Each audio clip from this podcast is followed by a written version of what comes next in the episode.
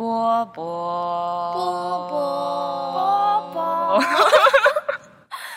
欢迎收听波波小电台。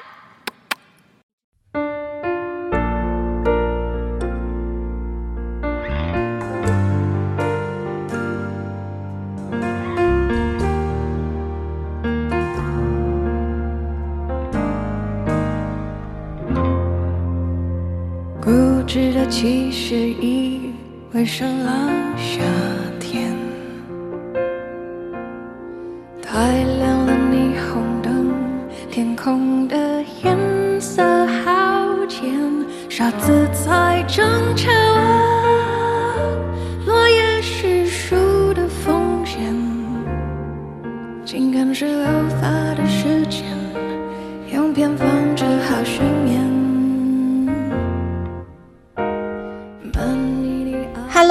好，欢迎大家收听本期的波波小电台，我是宫宫田，我是六四零，最新一期，欢迎来到我们的 新的综艺大放送栏目，制造了一个新的栏目。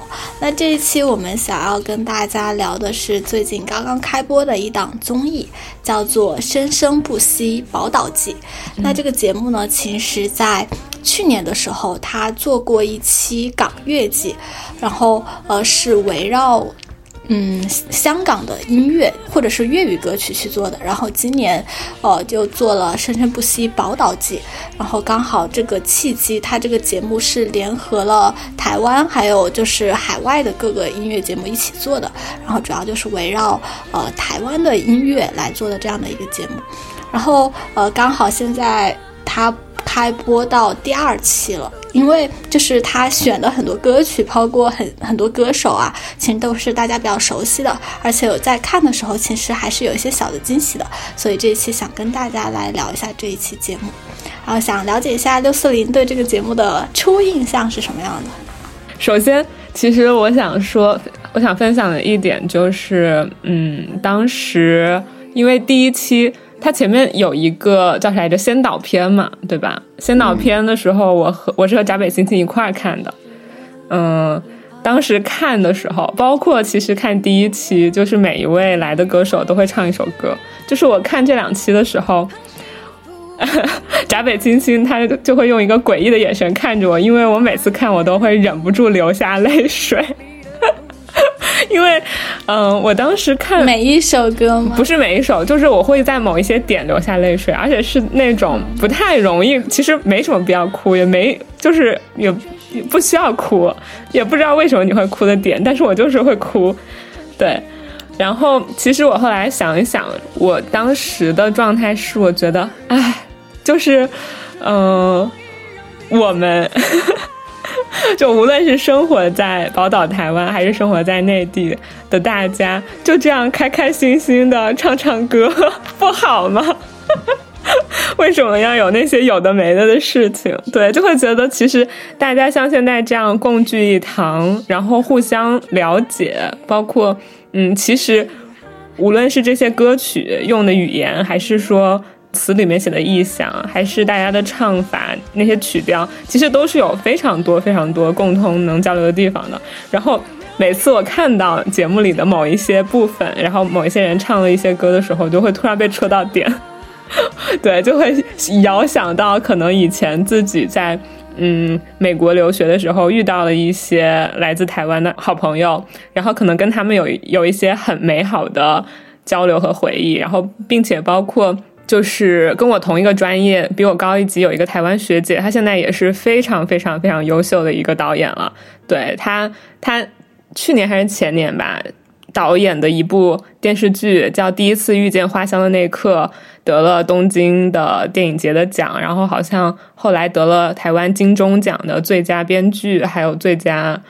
最佳导演还是啥，我我已经不记得了。反正就得了很多很多的奖项，然后那部剧也特别好看，欢迎大家去看。然后就让我拉回到了当时我还跟他一块儿在 K 二 S 上学的时候，有一天我跟他一块儿去一个剧组去上上班，哎，上班去一个剧组去工作。当时呢，他开着车，我坐在他的副驾驶。我们一块儿行驶在那个加州的高速公路上，然后车速也开得很快，而且那是一个大早上，一般我们拍片都需要早起嘛。然后当时在车里面，他就开始播放他手机里面的 playlist，他的歌单。然后我发现，哎，就是全都是一些我也很喜欢的歌。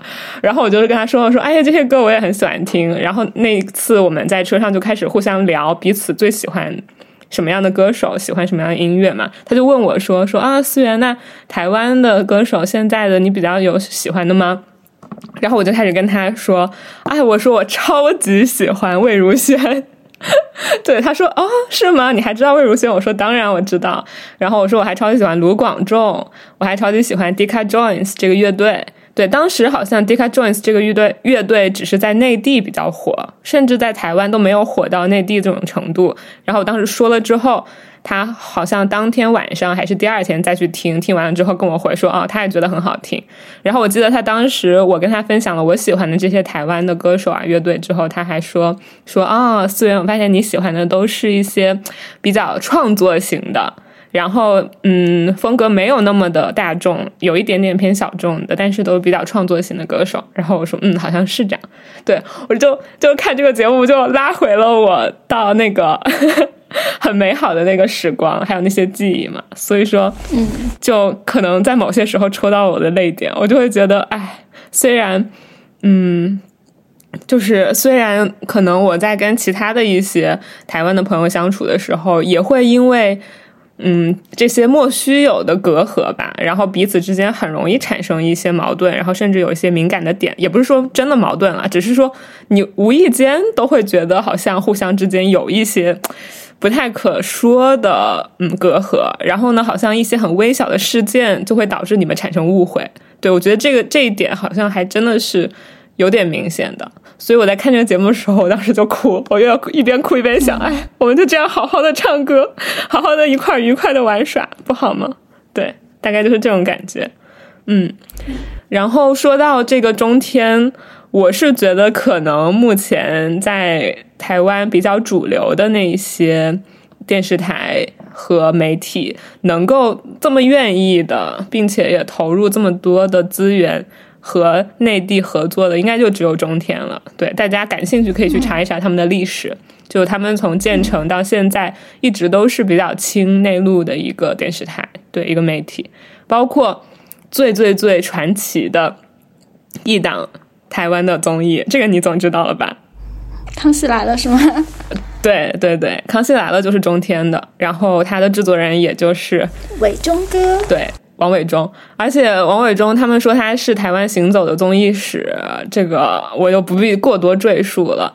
他在康熙里面也有好几期的节目，其实他的主题是呃眷村嘛。然后他在眷村里就邀请了几位从小可能是生活在眷村的嘉宾，包括有我很喜欢的台哥，台志远，台志远台哥，他是我在康熙里最喜欢的男嘉宾，没有之一。然后我在康熙里最喜欢的女嘉宾是，哎，你看过吗？我看的很少啊，我看的很少。我最喜欢的女嘉宾是曲家瑞，曲老师，没有之一。哦不，小 S，小 S，我就是。他们俩的并列第一，对小 S 和曲老师并列第一，对，总之 自己光速打脸是吧？没有之一，我不。对，小 S 也真的很棒，嗯，所以就是《康熙来了》这档节目，也是陪伴了我很多很多的中饭晚饭的时光，对，包括饭后消食的时光，对，再加上台湾的音乐就不用说了，是吧？前面一期节目刚刚录的那个《滚石三十之三》，你听了没？抽查，听了，听了。哎，那你发现了我放我放的第一首歌是什么吗？就是一开始的第一首歌，我没有印象。我放的是《寂寞的恋人》啊，是不是很巧？《寂寞的恋人》啊，然后我还特地放的是李宗盛他在自己的演唱会的一个现场版。当时我放这首歌的原因，其实是因为。滚石三十之二的时候，我们直接聊到了周华健。周华健唱完了最后那一趴，我当时想的就是，哦，那既然周华健唱完了，其实李宗盛跟周华健之间的那些恩恩怨怨，那些紧密的关系就不用多说了。对，也是小李一手让周华健成为了乐坛的天王杀手嘛，所以我就想说，那好，第三期的开头就来致敬一下小李，所以放一首小李自己写的，并且还自己演唱的歌，然后没想到就撞到了《生生不息》第二期魏如萱唱的歌，嗯，哎，这首歌真的好好听啊，词也写的好好呀啊！吞下寂寞的恋人啊。嗯啊，没有，你继续吧。我说完了，噼里啪啦说了好多。啊，其实我呃，我听你刚刚的描述，反而呃，感觉在看的时候跟你的视角会不一样一些。也也有可能是因为我并没有过，就是像你一样在国外，然后或者呃，就是然后大家再去一起看这个问题的过程，就是包括我接接触到台湾的同学，可能也是在。呃，国内的学校嘛，嗯，就是大家在就是相处的时候，呃，包括我看这档节目的时候，我感觉好像没有什么让我额外的会去注意到这一点的地方。嗯，就是虽然在节目它在传达的很多维度上面，他们可能会围绕这些去做一些选取或者是策划，但是在我呃，就以这档节目为例吧，就是我觉得我在看这。这一季的时候跟看港乐季的时候没有任何的区别，反而看这一季的感受上就是会，呃，就是那种嗯区别感还更弱一点，因为港乐季它很明显的会有一个语言的区别嘛，就是很多都是唱的是粤语歌，虽然在呃宝岛季里面他们也唱了一些闽南语的歌，但并不是大多数都是闽南语的歌。我记得我之前在看这期节目的时候，我还跟我同事聊一下。就是我说，哎，那其实从那个港乐季那一季，其实你很明显的可以用粤语去区分出这个区别。那宝岛季它选歌的标准到底是什么呢？是，呃，在台湾发行的歌曲吗？还是什么样的标准？反而对这个还产生了一个好奇，就是。感受在我看的整个的感受里面，我就并没有很强的那一种，呃，就是他们会有很大的区别，或者他们是有什么样的，呃，就是来自于不同的地方这些内容，尤尤其是像就是这个节目里面起到的很多嘉宾，呃，像那英她自己在台湾金曲奖也拿过最佳国语女歌女歌手，然后像陈立农，她本来一直就是在。大陆发展就是一直以来我就对他很熟，还有艾怡良，他是参加《中国好声音》之前，所以所以就是我我好像在这个方面的那种感受并没有像六四零那样强烈，所以之前想聊这一期可能也是说想聊一些可能听歌的感受，或者是比较惊喜的那样的，就是之前不了解，但这一次看这个节目了解到的比较惊喜的一些人，对。呃，那先聊一聊这两期唱的歌，就是你有没有什么你感受上印象比较深刻的，就或者是你特别喜欢的？刚好像提了一个《寂寞的恋人》啊。嗯，对，你说吧，你呢？嗯，我我第一期印象比较深的是也是魏如萱唱的，就唱的你啊你啊。嗯，因为我好像就是。我我老是感觉我之前听过这首歌，但是我又没有很明确的印象。但在他唱的时候，我又觉得很熟悉。嗯，但喜欢的原因其实就是，就是我比较喜欢那种。就是在描述日常生活的那个感觉。其实包括今天要聊魏如萱的时候，我去呃，就是考古了一下她之前的专辑嘛，发现我高中的时候特别喜欢的那个歌，也是当时他们那个自然卷的呃组合出的，就是那个坐在巷口的那段那对男女。嗯，就我高中的时候特别喜欢听那首歌，就觉得，然后我就听这个你啊你啊跟这个坐在巷口那对男女，虽然他们俩因为那首歌应该好像都是那个蔡坤奇去作词作曲的。但是他们俩的那种给我的感受很像，就是他们都是在呃白描某一个场景或者是一个生活，然后都是那种又比较呃轻快。然后我看那个 QQ 音乐上面有一个评论说叫什么怪异小清新，我感觉描述的还挺挺准确的。对对，魏如萱。我也是，我应该也是在高中、初中左右的时候吧，然后听他们自然卷，哎，自来卷还是自然卷？自然卷，自然卷，对，自然卷那个组合的歌，然后后来在越往年龄大走，然后去听魏如萱的歌，她一直都是一个那种。以自己很独特的唱腔，你就会发现他其实，在唱一些字的时候，他的那个发音都会跟他正常说话不太一样。然后呢，他描写的也确实是你刚刚说的，有点像白描，但是又是那种很贴近自己的生活的状态的歌曲居多。嗯，包括他不是说他为什么选《寂寞的恋人》啊这首歌，是因为他很喜欢里面的那个语气词啊。嗯，对他自己的歌里也是嘛，所以我会觉得好像，嗯，魏如萱她自己的创作也给我一种她在每个阶段不同的，嗯，时间，然后她再去关注不同的事儿，然后以及她也在慢慢的成长。因为我特别特别想推荐他的另外一首歌，叫做《Ophelia》。Ophelia 这个人人物也是出自于莎士比亚很经典的那一部戏。哈姆雷特里面，就是哈姆雷特他的未婚妻吧，可以说，然后他最后也是疯掉了。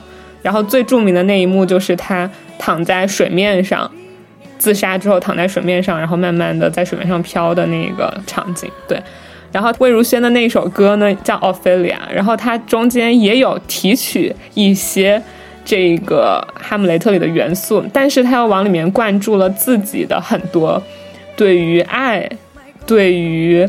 嗯，可能疯狂这件事，然后也可能对于一些我觉得，嗯，一些虚无吧，虚无和茫然的那种东西，也都填充在了《Ophelia》这首歌里。然后这首歌是目前为止他所有歌里面我的排名第一，对，就是魏如萱的《Ophelia》，然后大家也可以去听听看，而且特别是一九年发行的这一张《藏着并不等于遗忘》这张专辑里面的是吗？是的，没错，哇，宫田功课做得好好，对，然后也一定推荐大家去看一下这一首歌的 MV，对我好喜欢，我极其喜欢那个 MV，大家看了就知道了。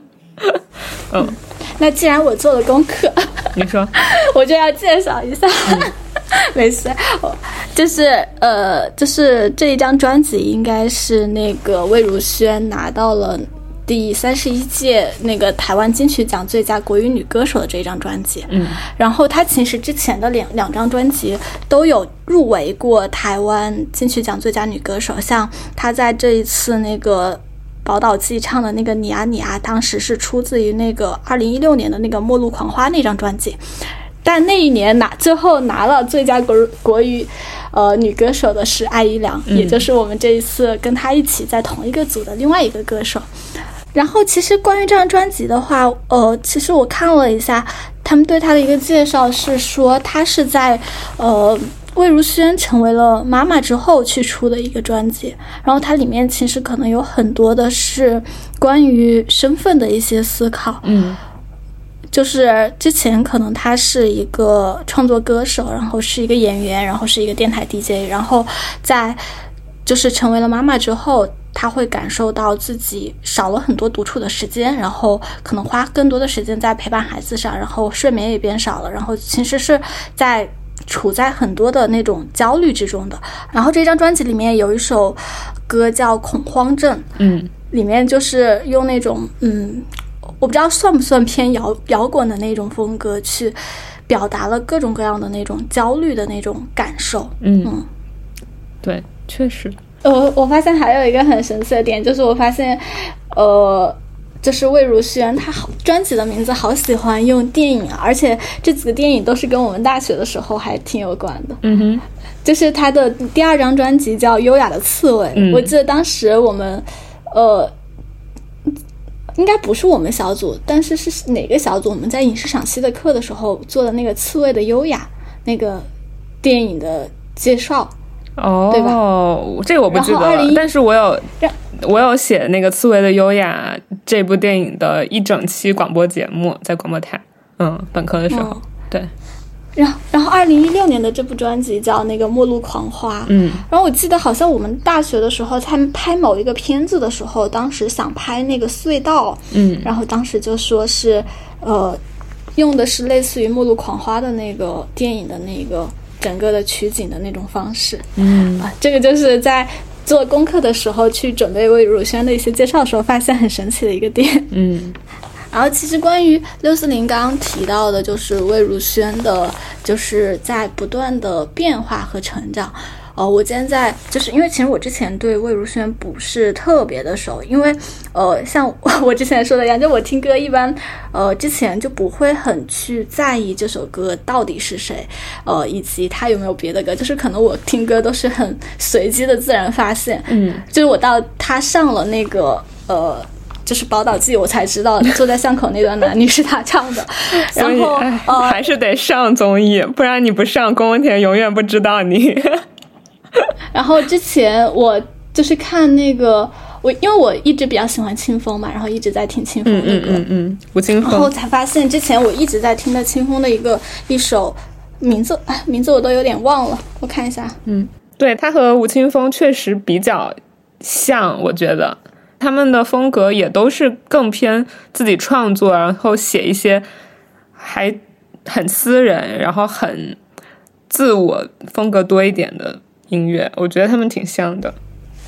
《爱在波西米亚》也是清风应该是最近几年的专辑，然后我之前一直在就是听这张专辑里的歌，然后今天才发现原来当时跟他合唱的是魏如萱。对，魏如萱还跟呃内地的歌手也有合作过，你猜是谁？嗯，你说吧，我应该看到了一些，但是我不确定，他上过《披荆斩棘的哥哥是吗》，？民谣歌手马迪。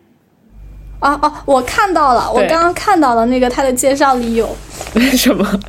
那你听过那首歌吗？那我应该没有，就是我我很多歌我其实听过，我也不记得歌名。嗯，那首也还挺好听的。但是当时他们俩合作的时候，就他们刚出那首歌的时候，是我万万意想不到的。就是我没有想象过魏如萱居然会和马迪一起唱一首歌。做合作？对对，但是后来他们真的出了，还挺好听的。那你知道呃魏如萱出道是被谁发掘的吗？啊，这个好难，这个不做点功课应该是不知道的。我只知道他去年刚刚离婚了，八卦是我比较关注的。嗯，你说吧。嗯。呃，魏魏如萱她其实最开始好像是做电台的，然后她是二零零三年的时候跟给那个杨乃杨乃文去嗯录制专辑和声的时候，被杨乃文发掘的。嗯哎，之前杨乃文对于我们电台来说也是一个非常重要的歌手，六四零应该是在我们电台唱过杨乃文的歌，对，吧？推开世界的门。然后那个滚石三十也放了他的歌，呃，他也有让他唱歌，让他在我们电台唱歌，星星堆满天。嗯对，张震岳给他写的。嗯嗯然后他被发掘之后，就跟那个蔡坤奇组成了那个组自然卷组合，嗯。然后他是担任主唱，然后蔡坤奇是那个陈绮贞的贝斯手，嗯。他也是一个特别有才华的歌手。对。然后他们在二零零四年推出的那个专辑《C La V》，基本上里面的词曲都是蔡坤奇一个人包办的。我就是我看了一下，然后我刚刚说的那个，就是我高中听的那首歌《坐在巷口的那段男女》，就是二零零四年出的这出的这张专辑里。我不知道为什么我在二零一几年的时候才听这首歌，就是以及他过了那么多年，因为我。就是我不是属于自己会根据歌手找歌的那种，就是我高中的时候唱歌可能都是通听歌唱歌都是根据那些歌唱软件的一些、嗯风格可能排行榜或者是我的朋友给我推荐的这种方式，嗯所以其就很想说，就是他们的这张专辑其实还火了挺久的。嗯，对，我觉得也不是说火不火吧，我觉得只是可以证明的是这些歌他们历久弥新，就是说他们不会在时间的冲刷下，然后会变得过时。我觉得有很多老歌都是这样，然后像魏如萱的歌也是。你想想，可能她在零四年，哎，是零四年吧？你刚刚说，对对，零四年那个阶段出来之后，已经被很大的一批人认可了。然后那批人也许是零四年那个时候的高中生和初中生，然后到了可能一几年，当我们是高中生、初中生的时候，我们再次听到这个可能好多年前的歌，然后还是能被我们认可。对，可能他真的就是在描摹那个阶段、那个时代，可能是那个年龄段的人能得到的一些共鸣。嗯嗯，然后在零六年的时候，魏如萱是单飞了。嗯，那一年，她推了自己的个人呃个人的首张专辑。他为啥单飞呢？有说吗？没有没有很明确的原因，我感觉他可能也是想自己做创作吧，因为我感就是我个人的感受上，就是我不是说我今天下午再去梳理这些的时候，我就把他的专辑呃，基本上就是我感兴趣的几个，我会点点进去听一遍。然后《甜蜜生活》这一张专辑，就是基本上就是就开始他自己作词作曲写一些写一些歌了。嗯嗯，他的一些就是整体的风格，我觉得，呃，就是还是比较偏小清新的这种风格。但是我感受上面跟蔡坤奇的那个就是《C Life》就上一张专辑的整个感受上面还是会有一些不一样，就他的视角还是会更偏，就是女性的一些视角一点。就是会更柔和，他这张专辑里面很多歌让我想到陈绮贞，我也不知道为啥。嗯，然后还有一些，就是就是就比如说他这个专辑里面有首歌叫《女性经痛史》，就是专门写女性痛经的感受的这样的一些东西。所以我猜测是不是他自己也会有一些自己想创作的东西，但在自然卷这个组合里面，可能主要在创作这方面还是由。呃，昆昆奇这边去主导，这个当然都是我瞎猜的，有可能什么关系？对，也也可能只是，呃，自然卷的另外一位成员可能想转行了，想没有没有，他。他离他离开了之后，又加入了两个新成员，就自然卷这个组合，其实后面是一直都在。哦，是吗？哦，这这我还没关注。嗯，但后面他们的歌，我就我我就没有去 做做功课了。对我好像没有关注了，因为我当时想的是，你看像刘恋和杜凯他们在 Mr. Miss 这个组合吧，称它为组合。嗯，就刘恋他如果想要自己作曲作词出自己的歌，感觉他也有那个自由度，就完全可以出的。对，但是嗯好像呃杜凯去作词或者杜凯写词来出歌，他们也可以一起出，就好像没有那种什么局限，没必要留恋一个人单飞。对我也不知道了，嗯嗯，嗯从市场的反馈来看，就他零六年单飞之后自己出的这一张专辑是没有，就是零四年自然卷他们出的那一张《C Live》的那个整体的市场反馈好。后面的就是他的再下一张第二张个人专辑是到二零一零年才出的，就是我们刚刚说的那个优雅的刺猬。嗯然后在中间这一段时间，好像他就去做了一些拍了一些戏，然后可能做了一些别的工作，去做一些改变。后面他的就是创作上面，就就是他零六年的那张专辑，我整体听起来其实还没有他现在的这种就是比较。呃，有特色的那种唱腔，就一听就是知道是他的，就慢慢就是他有那种特别明显的个人的那种特别鬼马的那种风格，我感觉好像是才从一零年这张专辑开始的。而且他还挺有趣的一个点，就是他零六年单飞的时候签的那个唱片公司，我不知道六四零了不了解，叫前卫花园。其实我去呃查了一些资料，但好像没有查到特别多的信息。嗯，他的那个旗下就是最有名的艺人，好像就是魏如萱。嗯我在想，他当时是不是嗯，就是对创作这方面比较有自己的追求，所以去找了一些比较小众的唱片公司来，就是保证自己创作的自由度。嗯啊，那个公司确定不是他自己开的吗？应该不是。嗯，可以的。哎，最近好多人还问我什么时候发专辑呢？所以六四零什么时候发专辑？我不知道呀电台首次公布。我不知道呀，虽然我歌也有写那么多吧，但是还不知道是不是该发专辑的时候。嗯嗯嗯，那所以回来就是想聊一下六四零，你喜欢魏如萱是因为呃，就是她会比较呃有自己的特点，然后是这样的一种感受吗？嗯，其实呃，很多时候你听歌就是听一种感觉嘛。对，嗯嗯魏如萱正好她，特别是她自己创作的那那几首歌哦，正好就是能在某一个情境下、某一个阶段，给我一种非常非常安心的感觉的。因为我上一次非常集中的去听魏如萱的歌是啊，也是读研究生在美国的时候，就可能也是某一段时间需要极其频繁的去剪辑室里刷页，或者是做作业，或者是捡东西。然后那个时候，你的、呃手和你的眼睛可能停不下来，需要去思考，需要去打字做一些事儿。但你的耳朵可以停下来的时候，我就会把 YouTube 上面搜索魏如萱，然后呢，魏如萱所有的歌就变成了一个 list 出来，然后就他就会从第一首开始往后播，并且他播还播 MV 嘛，所以有的时候我就是可能听到了一个哎，一下子被他的声音带过去了那首歌，然后我就会去把他 MV 拿着在那儿看。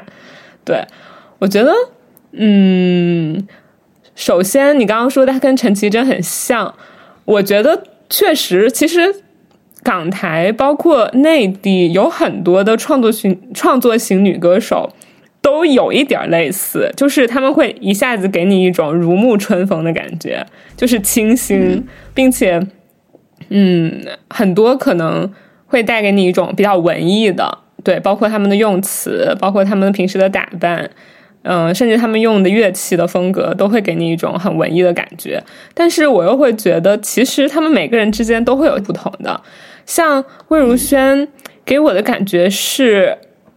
可能是因为我后来着重听的都是他最新这张专辑了，就不太像你之前说的那个鬼马的状态。我可能听的更多的就是后期了。我会觉得他给我的是一种，就是即便他成长到了现在这个年龄，他经历了这么多，就无论是你刚刚之前说的他整个。呃，工作创作历程里经历的这些，还是我比较重视八卦，就是他和人结婚，然后生了小孩，并且去年可能刚刚离婚，经历的这些，你都会发觉，好像他在所有经历的这些故事的背后，都有一个嗯，就是呃，捏着一股劲儿的。女孩在他的心底，而那个女孩，你会觉得，嗯，她不是那种会让你可怜的女孩，而是，你会觉得她足够的坚强，而且她在很敏感、很细腻的观察整个世界，就是用她所有能够去感知的东西去感知这个世界。对，这个是他的音乐和他。创作的这些东西，对给我的这种感受，而且我会觉得这些东西我能够从他的那些音乐中直接的感受到，对，也可能跟我后来了解一些他的八卦有关，但是我觉得这个不影响。但是我会觉得好像，嗯，我喜欢他多过于喜欢陈绮贞，当然我也喜欢陈绮贞，就是多过于喜欢陈绮贞的一点是，可能因为他更小众一点点，就是我真的是一个不太那么。喜欢大众的人，我也不知道为什么，就天生会对一些可能更加火爆的东西，嗯，带有一些距离。我会觉得，可能我过五年、过十年再去看现在很火的剧，比如说《狂飙》，比如说《黑暗荣荣耀》，我过五年、过十年再看之后，说不定我可以得到一个比现在更客观的反馈。一样，就我会觉得，好像陈绮贞对我来说，已经超出了我对小众大众那个。标界的标准，它可能已经更偏大众了一点，所以我对他的那种感受和感触，就是不太、不太、不太够，也不太私人了。但是魏如萱，她在这个大众小众的标界中，对我来说更偏小众一些。对，然后呢，我可能会因为这种小众，导致我觉得我跟他更贴近一点。对，可能甚至更。更能够去体会一些，比如说他有一些不能被大众认可和接受的部分，但是我好像可以去理解的那种感觉。我不知道我这样子有没有说清楚，但是反正就是魏如萱的这种小众，甚至成为了可能我会更喜欢他的呃一点点加分项。对，大概是这样。了解。嗯。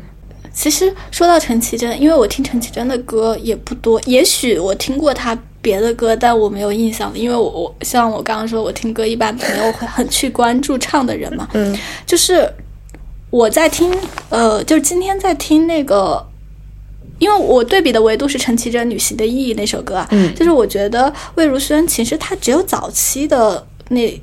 一两张专辑有一点像，后面就是他的那种唱腔出来之后，我觉得后面几张专辑，我我我感觉上面跟陈绮贞带给我的感受是不一样的。对，后面已经完全不一样了。嗯，对。然然后为什么会问到这个话题？是因为就是先说一下，就是这一期节目可能带有我个人的私货的，就是我在看这期节目的时候，我发现比较宝藏的两个女孩，女孩就我之前没有怎么去留意的，一个就是坏特，一个就是魏如萱。嗯，然后我，所以我，然后就四林让我做功课的时候，我就从他们俩开始做了，然后我也现在也只做到了他们俩的功课，然后再把他们俩的歌，就是他们俩现在出的歌，一个个去听下来之后，就我对比下来，就纯从歌的维度上来说，坏特是他的每一首歌我都愿意放在我的耳边。去做 BGM 去听的，但这个不是从歌词的维度，就是纯旋律的维度。就是我是一个不喜欢听呃很燥的歌的人，这是第一个。就是我可能会喜欢摇滚，但是可能是在某些特定的时机，就比如说大家在 live live house 里面一起就是闹起来的时候。但是像我平常在耳机里面放的歌，我就不我不不喜欢太闹的歌。然后第二个是我不喜欢就是呃。呃，也不要不喜欢吧，或说我喜欢什么，就我可能就比较喜欢 R N B 那种特别慵懒的那种风格的，以及或者有点乡村音乐或者爵士的那种风格的，就是那种比较平缓的。然后怀特就完全就是他的，就是他的歌具体的，因为他很多歌里面就是有闽南语的，有那个呃英文的，然后有的是闽南语加。英文有的是中文加英文，有的就那种歌名还有法语、德语，就各种各样，所以我很多都听不懂。但是它的整个的旋律是我特别喜欢的。但魏如萱的歌，我一首首听下来，是我觉得有几首我会很喜欢，就比如说像之前说那个你呀你呀，然后呃还有他之前有一首我听到是叫《世界末日的某个角落》，就是那个是听下来就是从旋律的维度第一个感受上面，我觉得我后面还愿意继续就是听的。但是呃可能。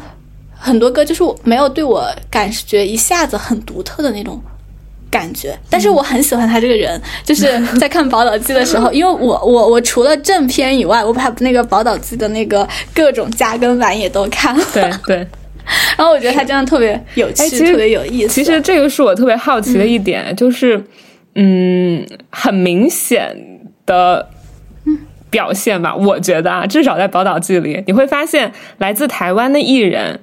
特别是女生，就是你刚刚说的这几个女孩子，嗯，魏如萱、坏特，我觉得艾怡良也有啦。就是她们身上的那种，就是松弛感，我觉得是内地的，我觉得也都不说是内地的，怎么说明星或者是歌手了，我觉得是内地很多很多人身上都很少的。就这种松弛感，我总觉得。就是很宝贵，然后也很让人喜欢，然后而且甚至我觉得是，嗯，宝岛台湾的很多女孩、男孩身上特有的一种特质，然后我就很好奇，就是这种松弛感从哪里来？真的很很喜欢，台妹真的很让人喜欢。嗯，对，我觉得可能这个也是。跟人有关系，就比如说，就是像张韶涵、杨宗纬，他们其实没有让我很明显的感受到松弛感，反而是这几个特别创作型的歌手，对对对，身上的那种松弛感特别的强。因为像阿姨良，她刚出场的时候，我也没有那么喜欢，因为我感觉 Forever Young 虽然它挺好听的，但我觉得它还是很流行，以及他整个人的风格会比较偏欧美一点，就是。嗯，呃，他整个打扮、对装束都会对，所以我我呃，我也没有什么特别大偏好，说我不喜欢，但是我不会很就是很直接的喜欢这种类型嘛。但是他在后面的这些节目里面，就是表现出来的，就是我呃，我想应该就是你说那个词吧，就是那个松弛感。包括陈卓璇说他想换歌，然后想要邀那个艾怡良去陪他唱那个《千年恋》《千年之恋》。嗯。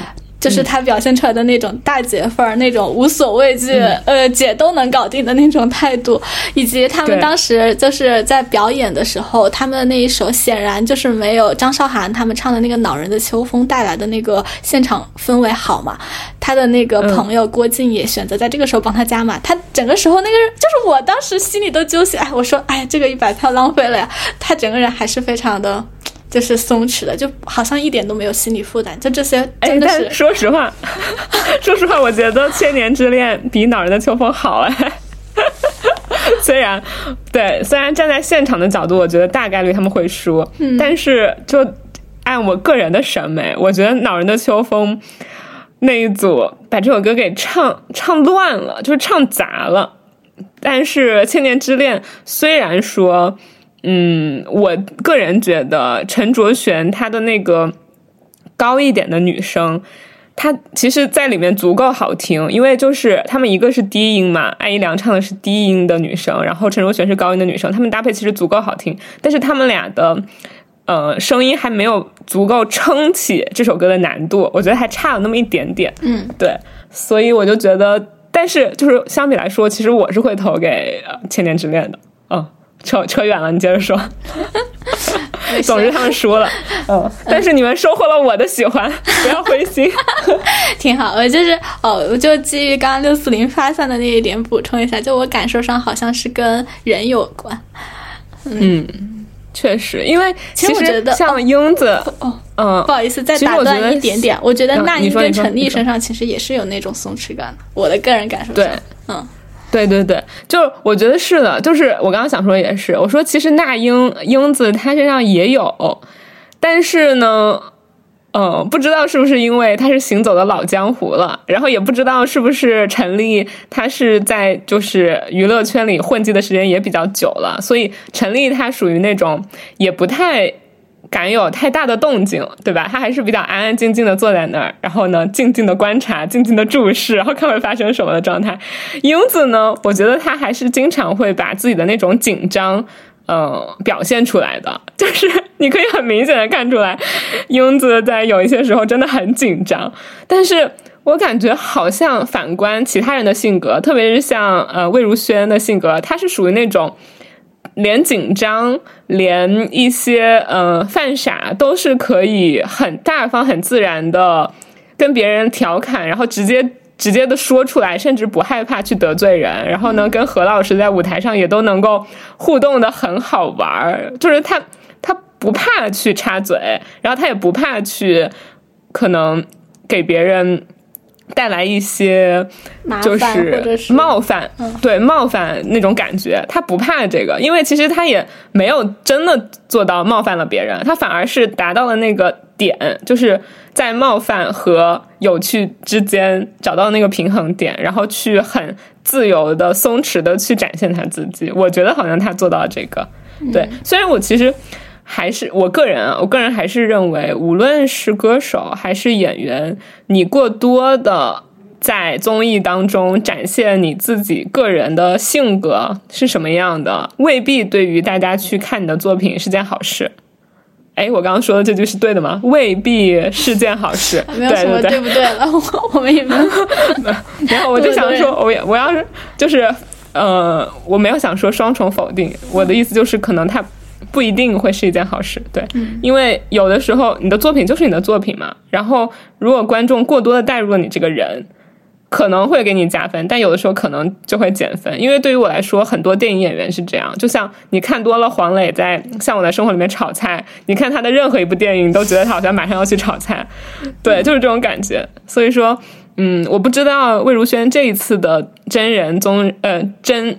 真人，哎，这叫什么？真人秀的曝光，对于他，对于我之后再去聆听他的作品，是不是一件好事？但最起码现在我知道他这样一个人是这样的，我觉得他挺挺松弛，挺可爱的。嗯，对 对。夕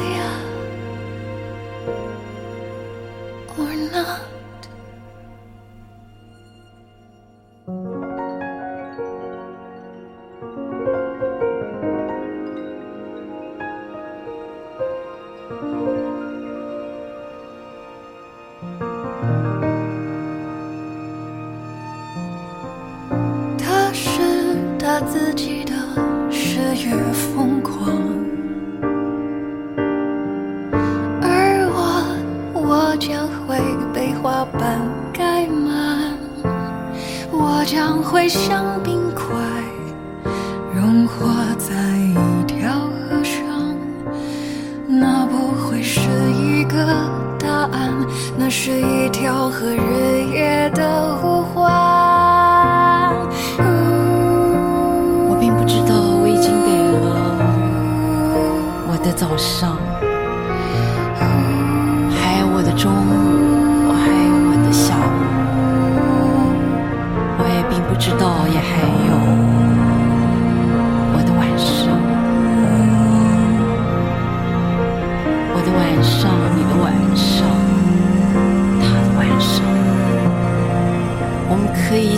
为别人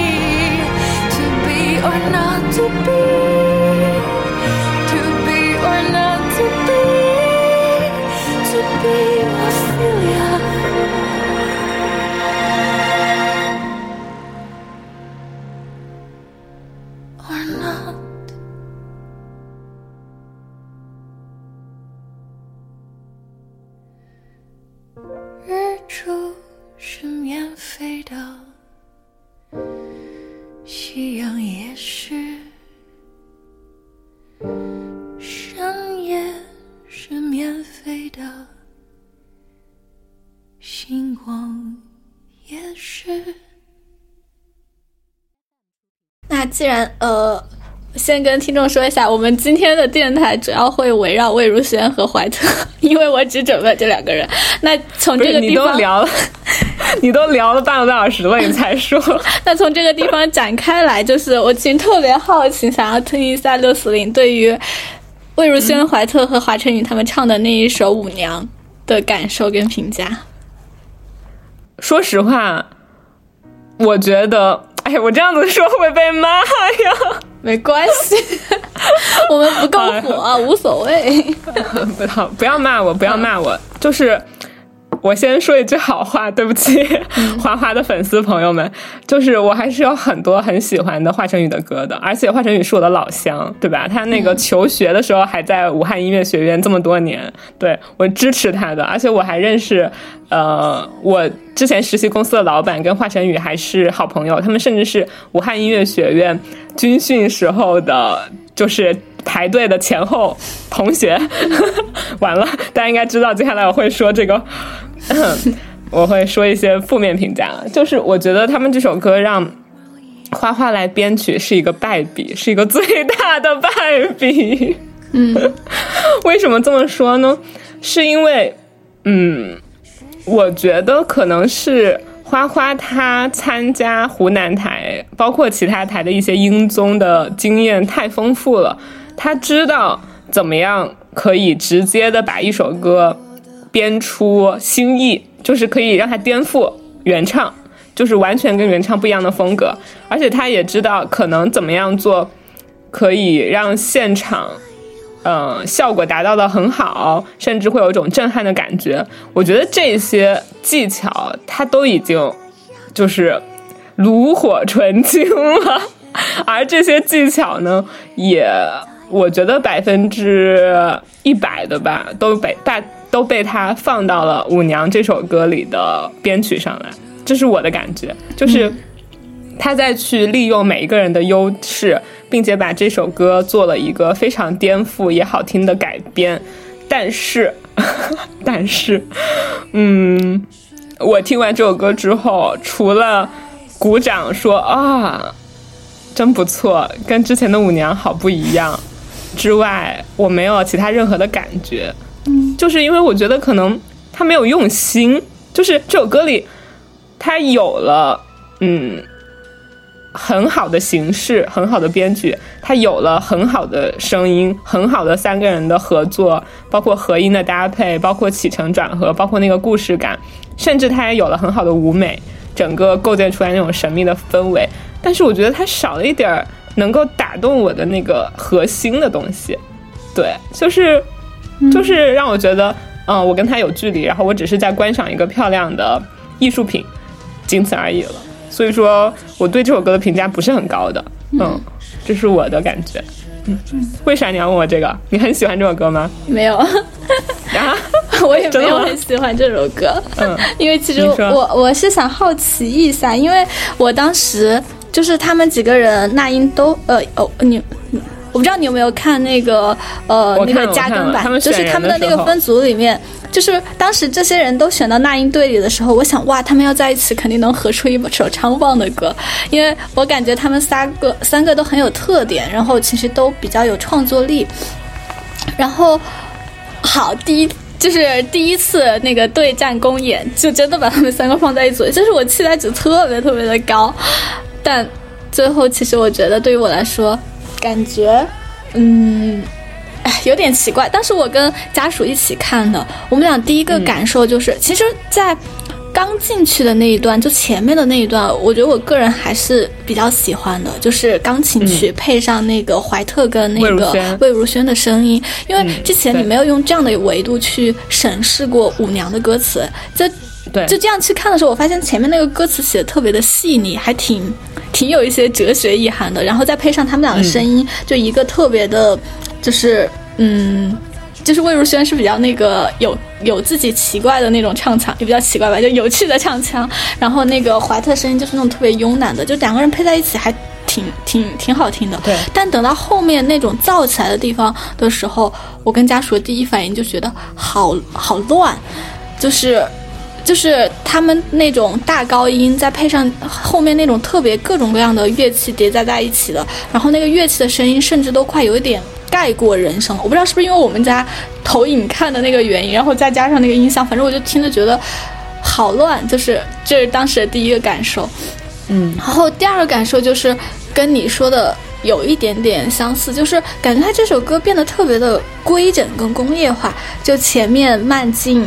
然后一定要有一个高潮，就是大家啊啊各种飙高音，就是能够把所有人都带起来。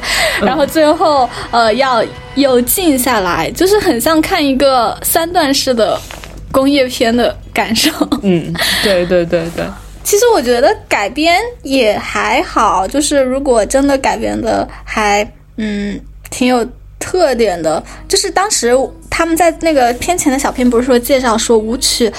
蔡依林的那个版本是异域风情加那个舞曲的那种风格嘛，就快节奏那种风格。然后华晨宇还解释了一下，因为他不会跳舞，所以是想放大异域风情，然后把后面的那个加一点摇滚的元元素。嗯，然后我预期就是一进来就是应该是比较飘偏摇滚的那种，但他进来的那一段又很近很近，到后面那种进到那种特别闹、特别摇滚的部分，我就有一点懵，就这个感受。嗯嗯，对，我觉得还是真的就是花花参加节目的经验太多了，然后已经就是深谙这种套路，然后这一次还是使用了某种套路，其实对于观众来说没有太大的新鲜感了。对，但是我相信还是有很多人吃这一套的，也会很喜欢的啦。嗯，只是个人的个人的审美品味而已。花花的粉丝不要骂我，我还是挺喜欢他的。所以就是就是为啥相比来说，嗯、他们的 PK 对手不是张杰嘛？张杰不是唱的张雨生的《天天想你》吗？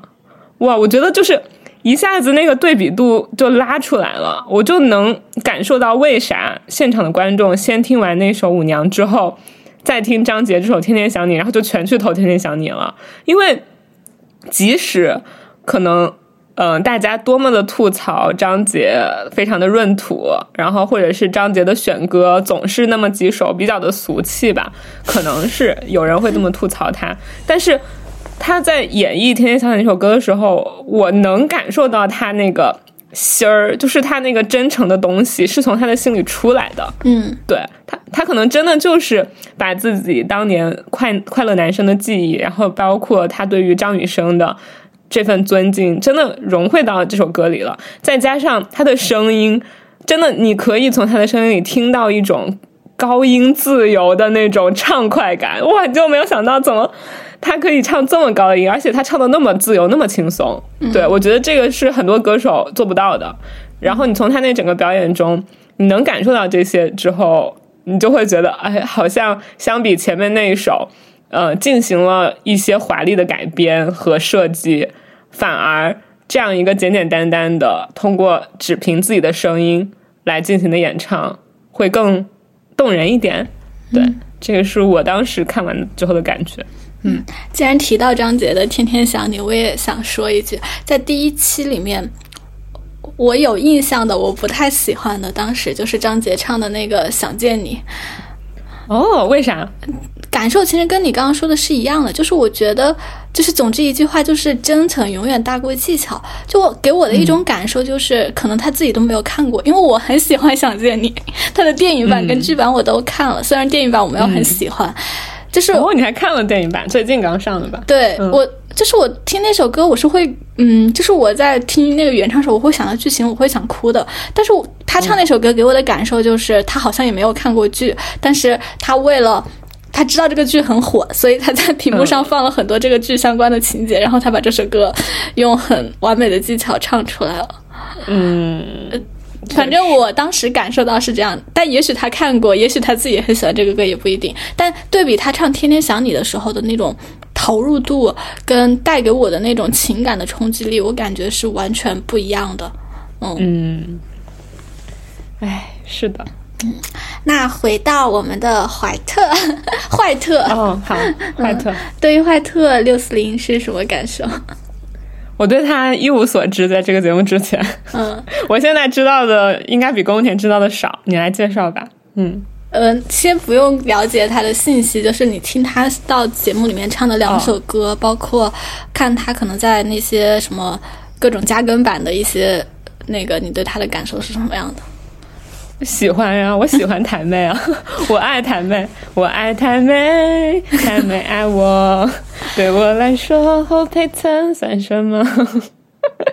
对，但是呃，相比刚刚宫田不是说自己更喜欢怀特，呃，他不是叫怀特吗？怀特怀怀特啊，嗯 嗯，相比你说你可能更喜欢怀特的曲风嘛，但我发现我已经过了喜欢怀特曲风的年龄。我感觉我最近老在节目里说这种话，什么过了喜欢民谣的年龄，过了喜欢呃 rap 的年龄，过了喜欢怀特的年龄，也没有了。我是嗯、呃我应该也也是在高中、大学本科那个时候，非常非常痴迷于呃爵士、嗯、布鲁斯 R&B、灵魂乐这一类的，就是那种你没有办法跟唱的音乐，你懂吧？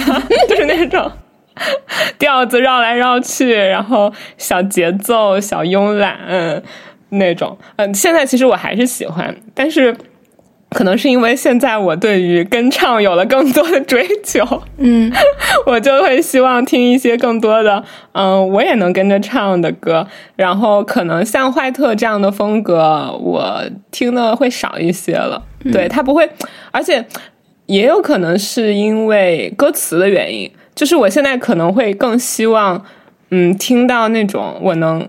更听清楚歌词的歌，嗯，能明白我意思吗？就是我可以在一瞬间的时候，既被音乐的曲子击中，然后又能理解歌词传达的意思，意思能够被两个同时击中。我现在好像，嗯，就是更喜欢那种风格。所以说，怀特对于我来说，他的曲子还有他的，嗯，音乐的风格可能可以击中我，但是好像他的吐词，然后一些歌词，我可能没有办法一下子。听清，然后再加上我没有办法去跟唱，所以说在我这儿，我还是更喜欢魏如萱一点点。嗯，对，大概是这样。其实我也想给你加一，就是从歌词的角度上来说，呃，他的歌词其实也没有办法击中我，因为其实我不是很喜欢写爱情的歌词。嗯，但他的歌里面其实写爱情还挺多，魏如萱的歌里面其实写爱情的也挺多的。就是如果是，就是我其实还挺。注重歌词击中我的这个点，就是歌词击中我，反而是就是可能就是一个非常个人化的体验了。就是我最喜欢的就是我歌词特别击中我的歌是清风的《太空》，就是那一种自己往内挖的那种，就是呃跟情啊爱啊都没有关系，就是你自己的一种情绪的这种东西，就是他真的是能完全唱到我的心里，就是我也很。就是就听他的词，你就会觉得他好像在说你的那种感觉。嗯，但就是纯从旋律上来说，我觉得坏特的就是真的是每一首歌我都可以放在，就是任何一个下午、任何一个时间，让我自己放在耳机里做 BGM 的那种感觉。嗯嗯。那我们介绍一下坏特，你猜坏特的英文名叫什么？我刚刚好像看到了一点你的笔记。是叫 White 吗？它的英文名叫一个问号的啊！我真的是服了，我感觉它很像一个那种有个性的酷女孩，然后让自己更有个性一点。就是你去看所有的音乐软件，包括百度百科上对她的介绍，都是坏特一个问号的。然后我在想，它是取了一个那种特殊符号，显示不出来，会显示成一个问号吗？最后去看他的介绍，说他的呃，他取这个名字的原因是因为他是一个医生，然后医生穿白袍子，所以他最开始想给自自己起的艺名叫 White，就是白色那个。然后 White 呢，他又给他做了一个改编，White 不是 W H I T E 吗？对。然后前面的那个 Y W H I 他改成了 Y W H Y，就是为什么？嗯。然后 Y 他又把它改成了一个问号。所以它的英文名就变成了一个问号 T E 哦，有意思。我在想，哎，就是年纪多大呀？你知道吗？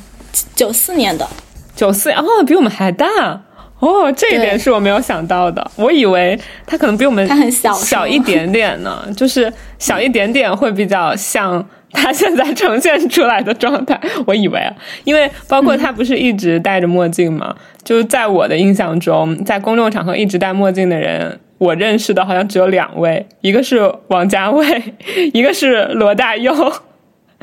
我想说，他是不是嗯也很想成为一个像王家卫或者是罗大佑这样的人？对，嗯，不过他也在节目里解释了。嗯，你说，你说。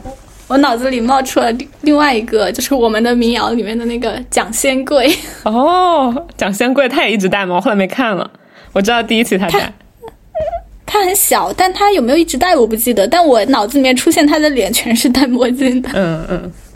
对，嗯，刚刚六四零说戴墨镜跟帽子这个点也是坏特比较酷的一个点，就是他上所有的节目节目都会戴着墨镜和帽子，然后。他在节目里面做出的解释就是说，希望自己的私生活不要被打扰嘛，所以就可以更低调一点。然后这样的话，他素颜就是不戴墨镜、不戴帽子的时候，大家都认不出来他。然后他的那个歌下的评论，就有一个那个听友就回复，我觉得还挺有意思的，就说他因为他是医生，所以他在日常的日呃就是工作里面，大家都只能看到他的眼睛，因为他要戴口罩。嗯然后他一到舞台上面，大家就只能看到他的下半边脸，嗯，就觉得还挺好玩的。嗯可以可以。然后坏特他是，其实他出道非常的短，他是一九年的时候在 YouTube 上传了一首歌，叫呃，这是一个意大利语，应该是读 “gazo”，然后其实是意大利语的一个脏话，嗯嗯。然后发完了之后，七月他又发了一首单曲叫《睡不着》，发完之后好像当月就拿了那个 Spotify 的那个冠军。哇，后来他回来之后，在二零二零年的时候，就是过了一年，应该是签了一个唱片公司，还是签了一个厂牌，我忘了。然后他就发了自己的首张个人专辑，叫《A Bedroom of One's Own》，呃，翻译过来应该就是自己的卧室。嗯，然后。二一年，他就凭这张唱片拿了呃台湾金曲奖的最佳新人奖。其实他履历就非常短，就只有这么多。嗯，他的演艺履历，对，对，然后他这张专辑里面的歌我也大概都听了一下，其实就刚刚说的那些感受，就是他有很多，就比如说他有一首歌叫叫 Sunday，这个好像是一个法语词，然后他在那个呃。宝岛记里面唱的那一首歌，就是那首闽南语的歌，《爱情你比我想的更叫格叫伟大》，它是格叫，我不知道是不是翻译的闽闽南语啊，嗯感觉应该是更加伟大的意思。嗯，应该是吧然后。发现特他翻，然后我发现特别翻唱的茄子蛋的歌，对吧？是吗？嗯，我看一下，我不太确定耶，我以为是他自己原创的。对对，这首歌原唱是茄子蛋的歌，应该是他翻唱的，然后收在了这张专辑里面，Yes，六四零加一分。加一分。然后我在听他的歌的时候，我发现他的那个音音色的变化好大呀，就是他唱他自己的歌的时候还稍微的没有那么低，嗯，但就是你等他自己切歌，就是自己放完一首切下一首，切到这首《爱情你比我想的格较伟大》这首歌的时候，你会发现他这首歌的那个音色特别特别的低，就是一下子就能跟他唱其他的歌里面区分出来。嗯，对。所以其实我感觉他，嗯，就是一个很有个性的，然后现在主要唱 R&B 的这种曲风的一个歌手，然后自己会做作词编曲，然后今年好像他也在发单曲，发了很多单曲。嗯，好酷。哦，然后我求生欲强的再解释一下，为什么这一期主要聊的坏特跟魏如萱，因为还有呃没有聊下一期大陆的这些歌手。其实主要原因是因为别的歌手我感觉都比较熟，然后其实这这一季来的就是魏如萱、艾怡良跟坏特。我之前其实对于他们来说了解的是比较少的，然后他们仨又是我在听这个节目比较惊喜的。就青鱼的人，其实呃，你要么或多或少听了他们的歌，要么或多或少看了他们的综艺。嗯，对的，对，嗯，这是我刚刚说的艾怡良，曝光过度。然后艾一良这一期没有聊到，是因为我做作业还没有做到这个。这个朋友，因为魏如萱的专辑实在太多，对，魏如萱听了一下午。大家一定要去听，真的好听。嗯嗯嗯，哦，这里给一个彩蛋，我去问了 Chat GPT 如何评价魏如萱的音音乐风格，他回了特别长一段，我直接只回答最后一段。好，总的来说，魏如萱的音乐风格具有多样性、前卫性和实验性。她在音乐上不断尝试和探索新的元素和风格，也在歌词上表达了深刻的思考和观察。如果你喜欢充满创新和前卫性的音乐，或者具有喜欢哲理性和诗意的歌词，那魏如萱的音乐可能会吸引你。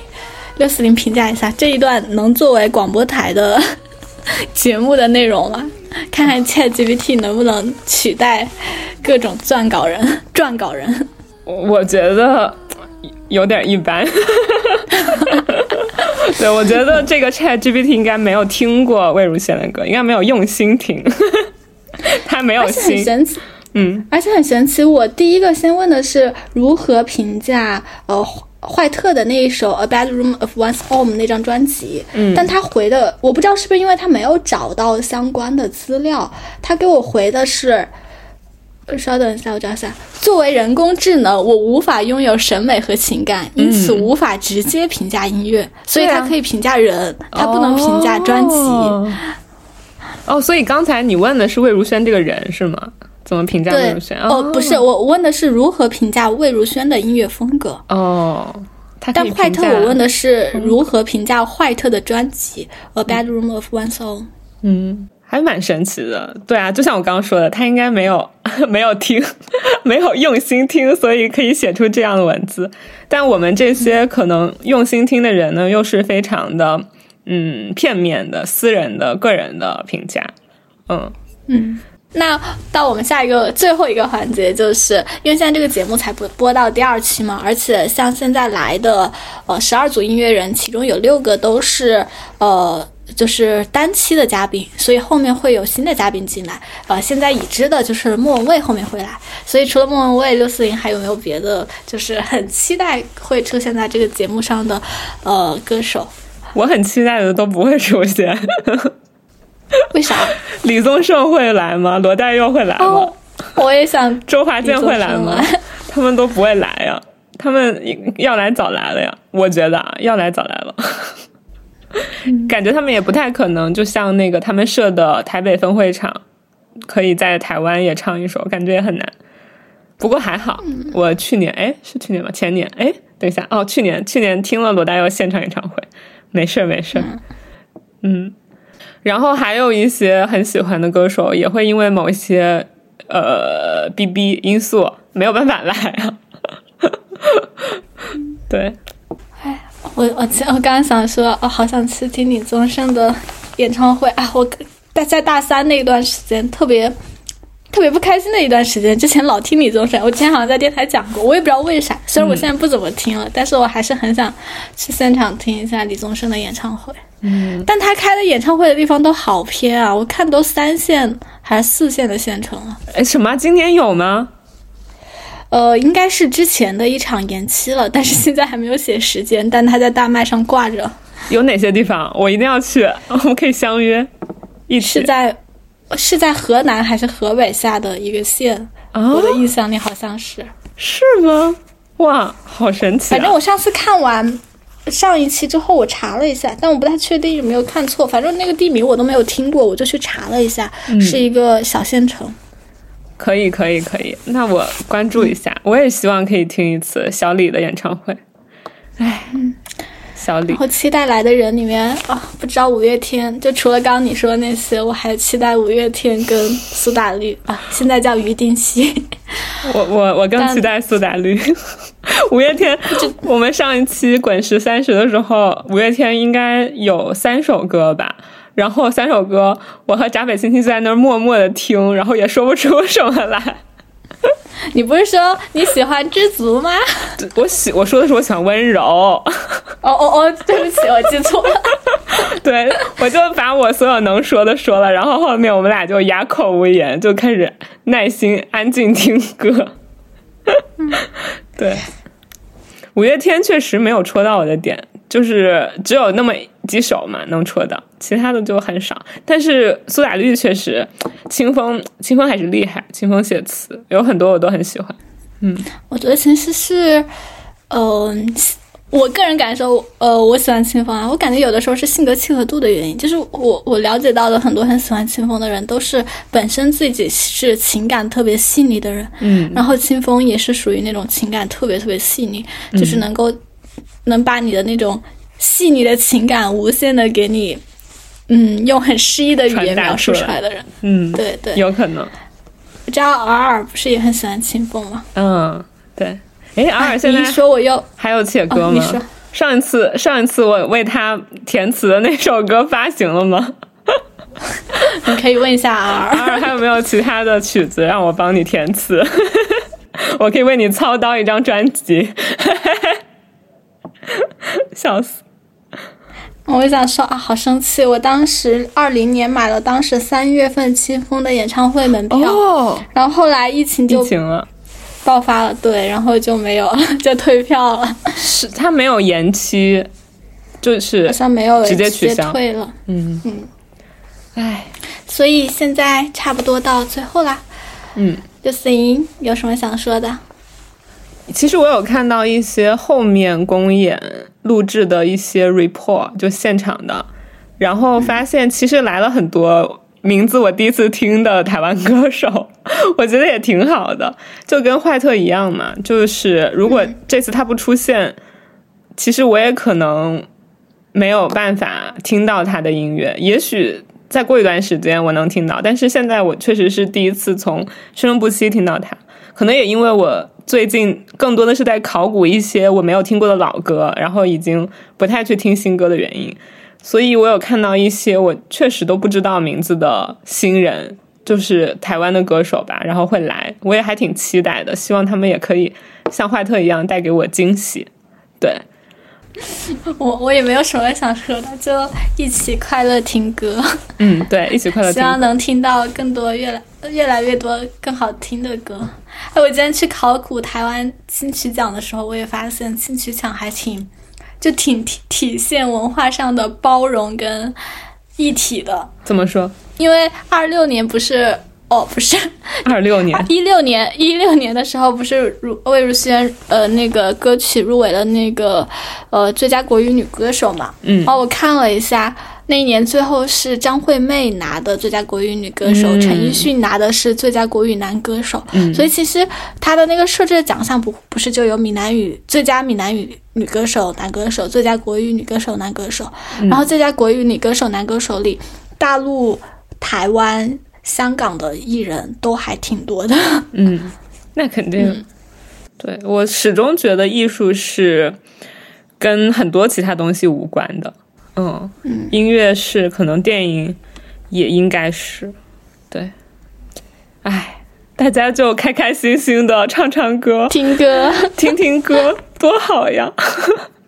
其实我刚刚想分享的是，因为聊到魏如萱她整个成长创作历程，然后最近的时候，武大的一个学长，我不知道你认不认识他，他是新闻院之前应该是新闻班的。一二级的一个学长叫陈翔，你听过吗？